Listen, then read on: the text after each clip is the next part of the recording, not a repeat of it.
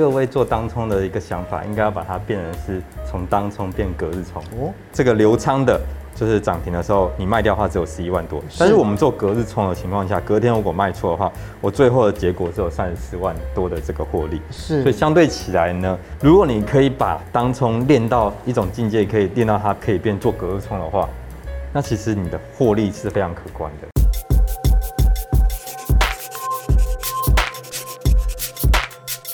在二零二一年六月之后，连外资都跳进来做当冲哦。在今天的节目，我们要介绍另外一种啊，大家都一直听见，可是好像没有真正好的做法，也就是隔日冲。听说诗汉呢，你在高中的时候就开始做交易了，对不对？嗯、然后有赚到钱，然后大学的时候又有一段的波折，要不要跟大家分享一下当时的故事呢？对，那时候是从高二的时候就开始进入到这个市场。高二的时候，高二的时候，我妈的关系哈，那后来就是因为全镇破产，那最后呢，我就打工，大一的时候就打工，然后吃那个全联的半价吐司，对，现在已经没有半价了，嗯，那吃半价吐司，然后就打工存到三万块，嗯，再从全镇就真正了解这个工具，然后再从这个工具再出发，是，那半年。半年间就从三万块到一百万，三万块到一百万，用权证的方式，用权证的方法。对对对，可是为什么后来不做权证？还是现在权证它会有一个资金的一个限制。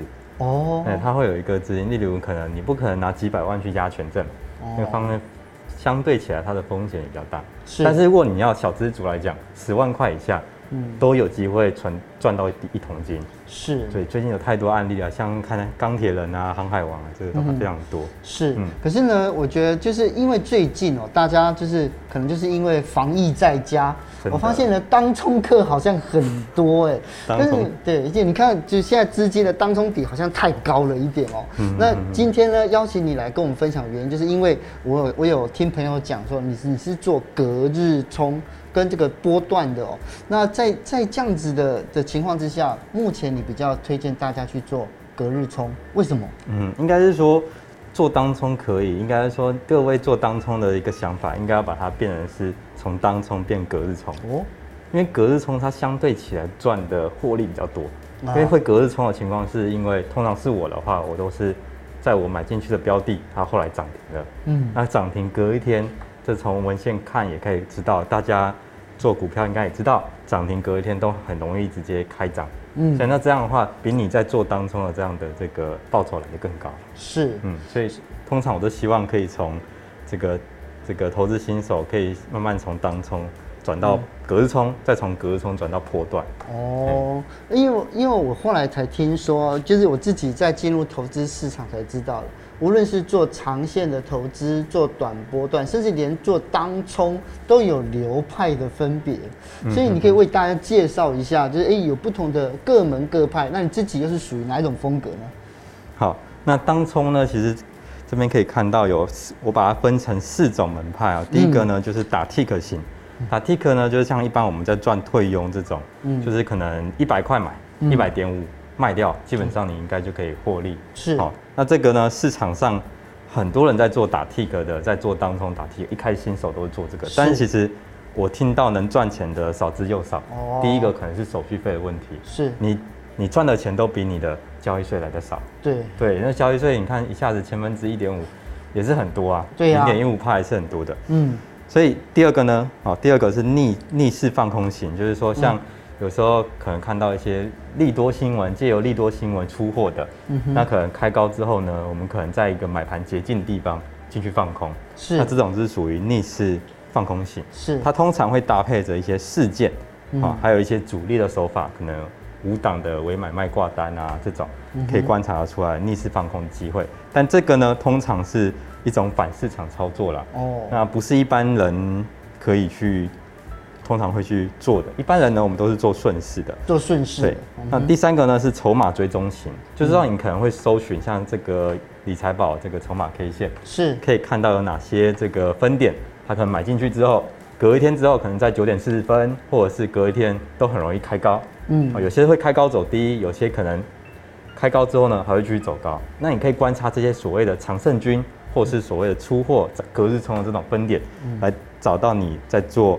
操作这个筹码追踪的一种方式。这这也是比较多人在做的方法。蛮多人在做的，但是其实这里面有很多眉角啦。啊有一些人喜欢去空什么涨停，然后隔天去空涨停，隔日冲啊。但这个我觉得风险都蛮大的，但是要有找到其中的一些方法，而不单纯只看到筹码隔天会卖，你就跑进去放空，那很容易就会被嘎。哦。嗯所以你自己呢是属于第四种吗？就顺势突破型。对，顺势突破型基本上就是一般市场上所做的所谓的顺势而为，就是可能从技术分析来去观察它的这个强弱度，嗯，那找强势的标的啊，有跳通表态的标的来进去做。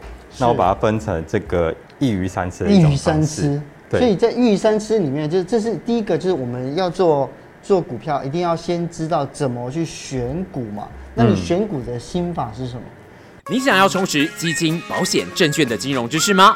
除了听下班经济学外，在这里跟大家分享一个活动资讯：金融消费评议中心为帮助年轻朋友建立正确的理财观念，特别举办金融知识的晋级网络闯关活动，帮助大家了解更多金融知识和观念。动动手完成任务，就有机会抽中 Switch 主机、AirPods 等多项好礼哦！请搜寻金融知识的晋级，让你跟金融小白说拜拜。以上广告由金融消费评议中心提供。选股呢，其实它是一个很大灾问啊。嗯、那我把它列成几点啊。第一个就是说，就是在以这个在当中上面你要去做的话呢，其实第一个是技术面它要强势。嗯，好，就是它它的日线上面的格局其实是不能是空头走势的。哦，空头走势的话，代表说你在跳空上涨过程中很容易遇到压力，嗯，很容易遇到解套牢的这个卖压。是，所以相对起来，我们比较喜欢。这种右上角线型，右上角线型，右上角线型就是各位可以看到一个，就是可能是一个，呃，这叫做一个三角形，好像高中有学数学嘛。是。那我们希望它是一个右上角线型，就是你看到股价基本上都是在右上角。哦。空头走势是一个右下角线型。是。嘿，那是技术面强势。嗯。第二个呢是昨天并非强势股，这个主要是担心有些你进去买的标的。你看它跳空，今天早上跳空开高，哎、欸，好像很强，但是呢，嗯、有些它是昨天已经有人进场了，是它让它开盘跳空，吸引你看到很漂亮进去买，嗯哼，但是呢，它可能昨天你买好，今天要卖给你。可是像这种就不适合像我们现在大家的航运股，对不对？航运股几乎天天都强势，对，所以其实这个要找找到一些所谓的，我通常会喜欢量缩，它昨天没有涨，但今天。嗯开盘呢有表现的这种标的，欸、这种标的很容易买在所谓的波段的起涨点。哦、嗯，我们就可以从当冲做到隔日冲，做到波段、嗯、是。啊，哦，对。那第三个呢是跳跃整数关卡，这个呢就是说通常在五十块啊、一百块啊、十块啊，嗯哼，这是所谓的这个整数关卡。是，像例如前阵子的这个长龙，是不是刚越过一百块？对，一百块其实是大家的什么？嗯。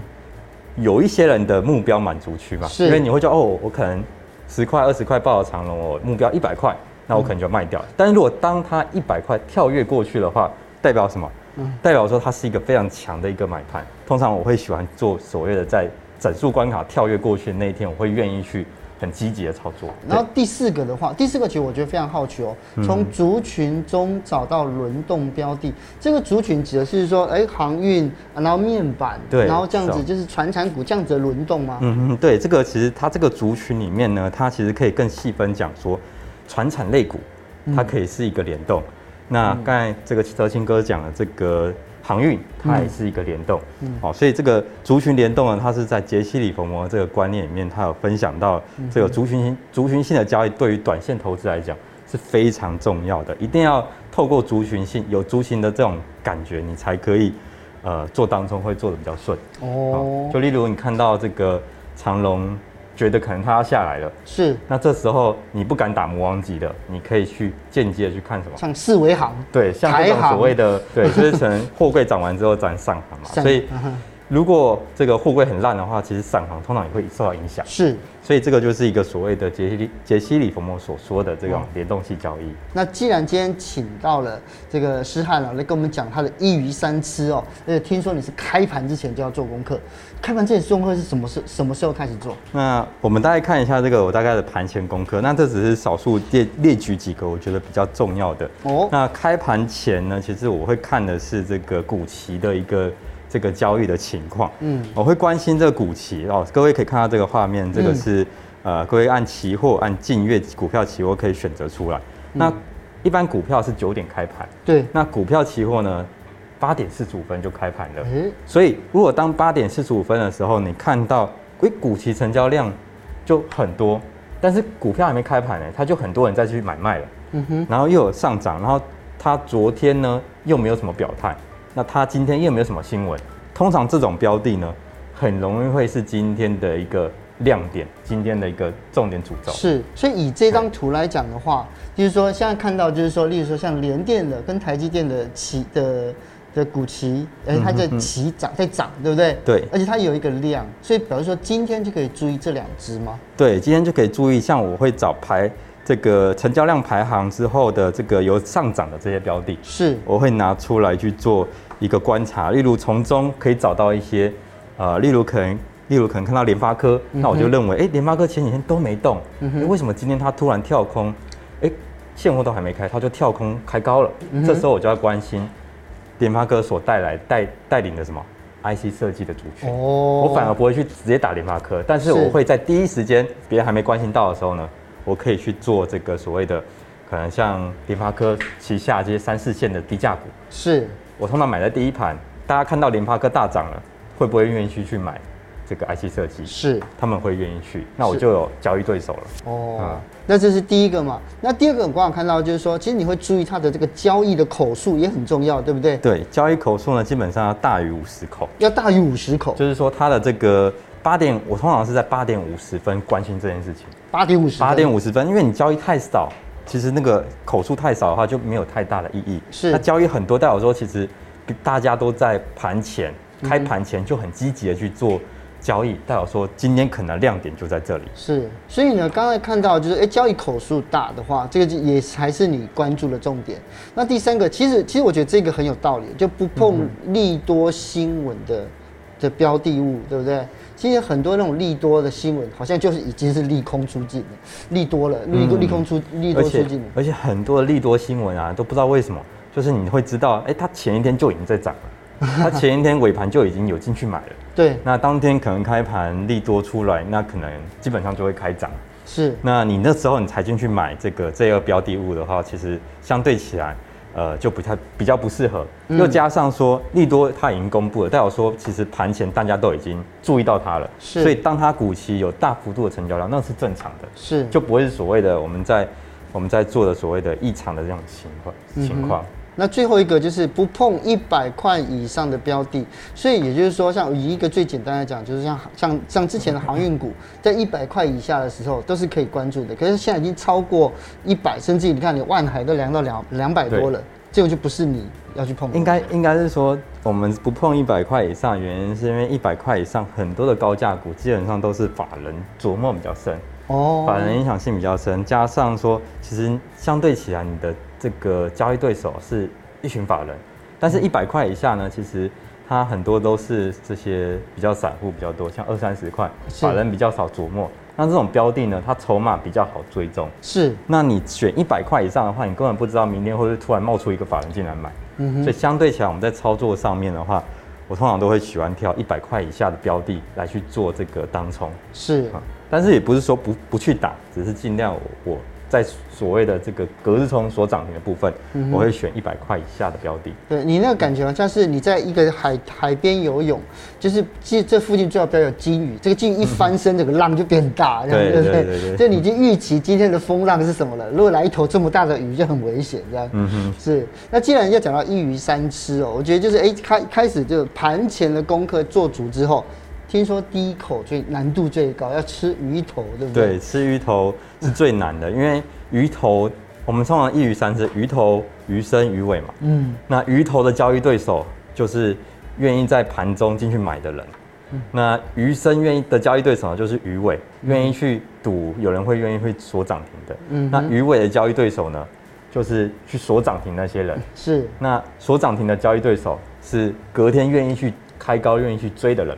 所以这一套的就到我是很像是一个食物链的一个角色。要先理解对手是谁。对，要先要先理解对手是谁，我们才可以知道说我们要赚谁的钱。哦，就像是例如这个标的啊，这个标的是这个杨志啊，那时候看到联发科可能在九点以前股期有一个表态，嗯，那他平常他这几天可能都没有波动，那突然一个表态，我就认为说，哎，今天可能今天会动到 IC 设计，嗯，那那时候我觉得选里面有一个可能，呃，相对起来比较强势的一个标的，好，这个阳智，那时候我就开盘，我就会进去买，嗯，那开盘买完之后呢，也可能到后面它收盘了，哦，它马上。因为它这个现行的一个情况，它马上就被锁锁涨停了。是，所以那我我在涨停的地方，我大概可能会卖掉这个三分之一。是，所以你就是在这个开盘的时候，也就是说，如果是九点开盘的时候，你吃到第一口的时候，你大概也就是多久会卖掉？是到尾盘才卖吗？还是在中？通常我吃鱼头的话，我通常九点二十、九点半以前，它如果没有继续抢，我可能就会做。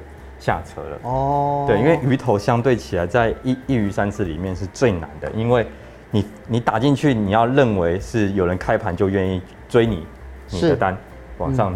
往上拉。是，所以你要有一个比较强的一个盘感。是，通常这跟族群性有关。对，所以我发现就是最近的盘，因为最近这两个月的盘，就是开头的时候会拉，就一下子拉很高，或者一下压很低，可是半个小时之后，它就会回复到一个就是比较平稳的状态之下。对，因为通常九点到十点这段时间是当冲最热门的时间哦，所以你会发现，你会突然觉得忙了一阵，哎、欸，怎么突然已经十点半了？对，哦，就 突然闲下来，你知道吗？你就知道。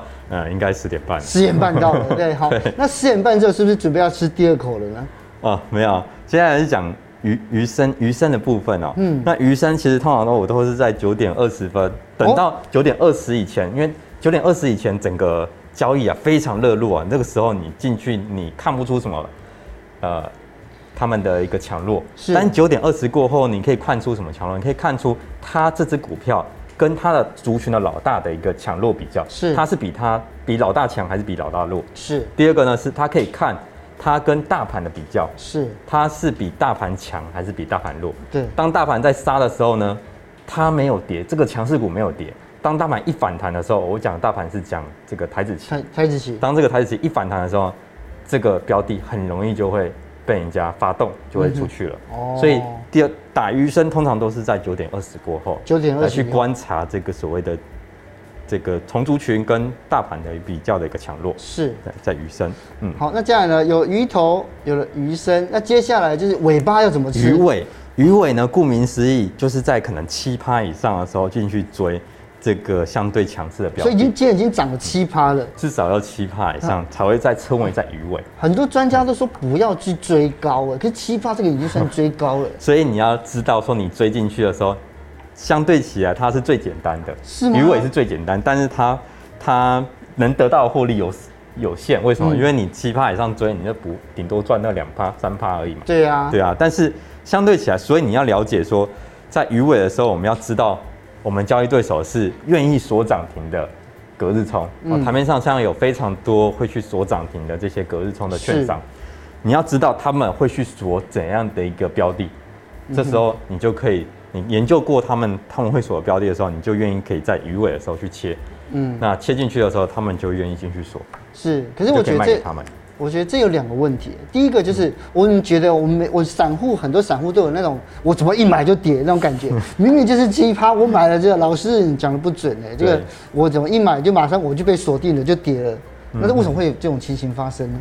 主要还是在日线上面他们在观察那个强弱，就是说通常涨停隔日冲会锁的标的都是那种比较呃日线格局来看的话是比较强势的，例如说怎么看？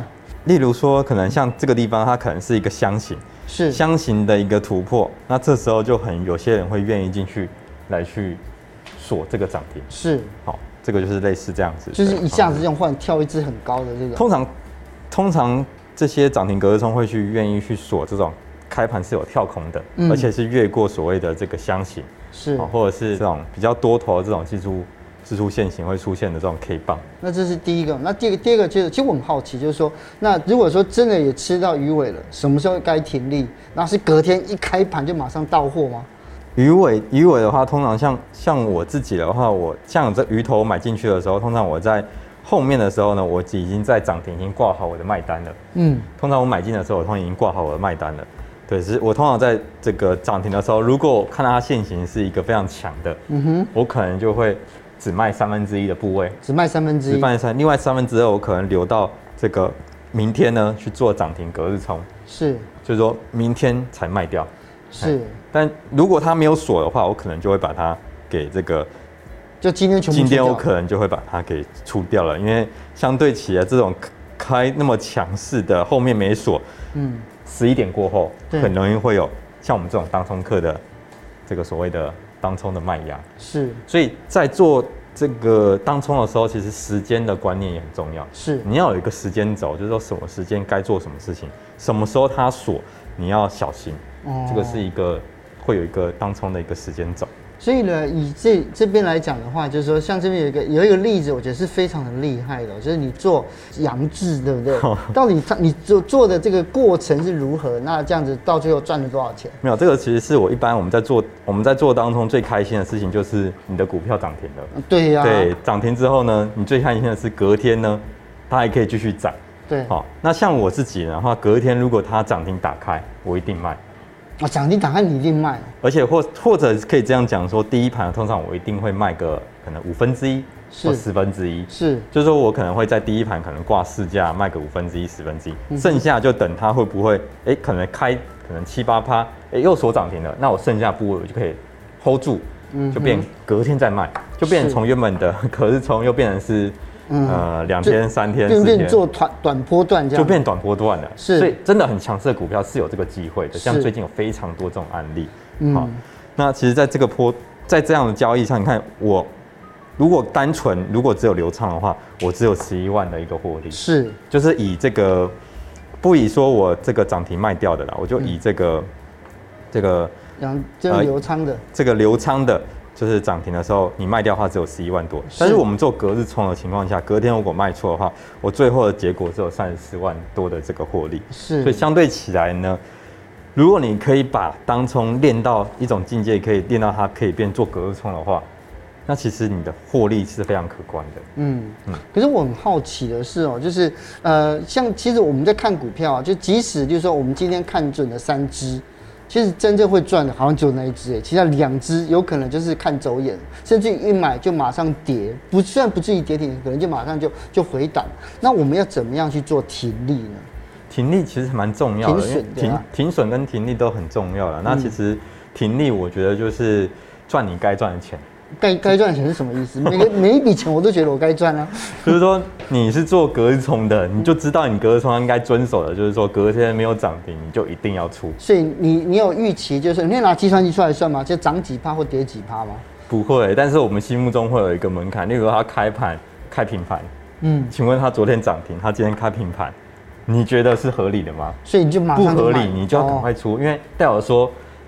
这个其实昨天所涨停那些人，其实有一些人他被出货了，哦，所以他今天才会开平盘，嗯，那是所谓的停利的部分。是，那停损呢？是这种东西，其实是我们会观察几个啊。通常我们会有一些会用静态停损，嗯，好，静态停损可能就是所谓一趴或两趴这种方式来去做这个停损。是，那另外一个叫做动态停损，动态停损利润可能看均线，嗯，可能均线跌破均线的话，你可能做停损。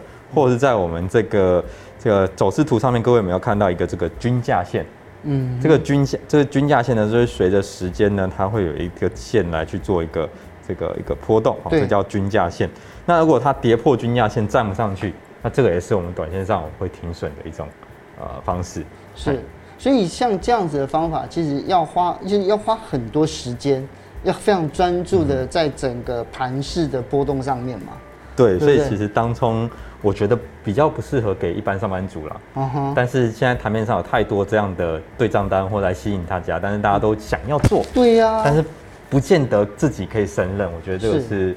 呃，这是蛮可惜的，因为其实最近呢，除了当冲的当冲客非常多之外，另外一个新闻引起我注意的是违约交割。嗯，违约交割呢，甚至于冲到历史的新高啊，这样子。那我就会很好奇，说像你这样子在做买卖的话，你是用现股当冲，还是用信用当冲呢？其实我应该是说，我自己在做当冲的时候，如果我是这个所谓的放空的，嗯哼，放空当中的话，我一定要券。对，第一个一定要先，不要弄到这个所谓的无券现充，也就是说先现先卖。对，你没有融券的额度，你先把股票拿出来卖。哦，那当你这个收盘的时候，你一定要回补，不然你可能就会这个有违约的情况。对对对，对，这是第一个。嗯，那第二个呢？如果是以这个做股票的话来讲的话，通常我打的量呢，是我。几乎能 hold 住的，就可能我持有现金是可以 hold 住的。如果它真的锁住了，嗯哼，我还是能交割的，嗯哼，不是说不能交割。那我觉得这个是还蛮重要的，是。而且真的不要去相信所谓的这些无本当冲。对，我觉得好多人都在讲说无本当冲。对，如果你只有十万块，你的额度如果是一般来讲不用财力的话是四百九十九万，嗯，你看你四百九十九万，你两趴，对不对？你全部打进去两趴，你就。没有本金嘞，嗯，对不对？你看错方向两趴你就没本金了，所以相对起来，这风险杠杆是非常大的。所以我非常不鼓励大家，就是说没有太多钱，然后去用很大的这个每天在那边冲来冲去，冲很大的部位，那个其实最后的下场三个月。三个月，每一个老师都这样讲，三个月。营业员告诉我的一个统计学，因为他们每三个月都要找一批客户，大概现股当冲三个月啦，哦，现股当冲三个月，那。我觉得投资新手啊，其实最重要的就是说你在做每一笔交易，尤其是当冲，不要一次把自己当大户，五十张买下去，嗯哼，以为说五十张打进去，别人会跟着我一起买，嗯哼，哦，千万不要有这个想法，这个以前都是我自己犯过的错，嗯，那一定要试单的意思是说，你一定要一张一张买，哦，像一张一张买，像各位这边有没有看到？其实如果在打的时候，其实我会怎样？我会有一张一张点，我会一张一张买，当我觉得方向跟我什么？跟我预期的方向是一致的时候呢，我这时候怎样，我就会直接，例如可能我一张一张买，我可能就觉得，哎、欸，我就直接买个二三十张，是，我就会顺势打出去了。如果你是老手，那你的当冲的绩效还是没有办法提升，嗯，就做一种方式，就是用一张一张做，是，做到方向跟你相的想要的方向一致的时候，你再把原本你要打的部位全部打进去，是，不要在一，因为很多时候在一开始的时候，嗯，就会。呃，知道这个方向不对，你只要停损个两三张、三四张，你不用停损三四十张，你砍得下去。嗯、是，但是等到三四十张你进去的时候呢，你方向不对，你砍不下去。是，这个就是一个当冲的一个心理学。就就当冲后来就变成了做波段这样，然后看着它一直像回不来。嗯、例如说，很多人做友达就是这样嘛。对，那真的这个我觉得停损非常重要，就是说。你再多赚一点钱不难了，难的是你连那一点钱都没有。对呀，真的。对对，所以今天呢，我觉得在下班经济学呢，邀请到诗翰来跟我们聊这个隔日冲的心法。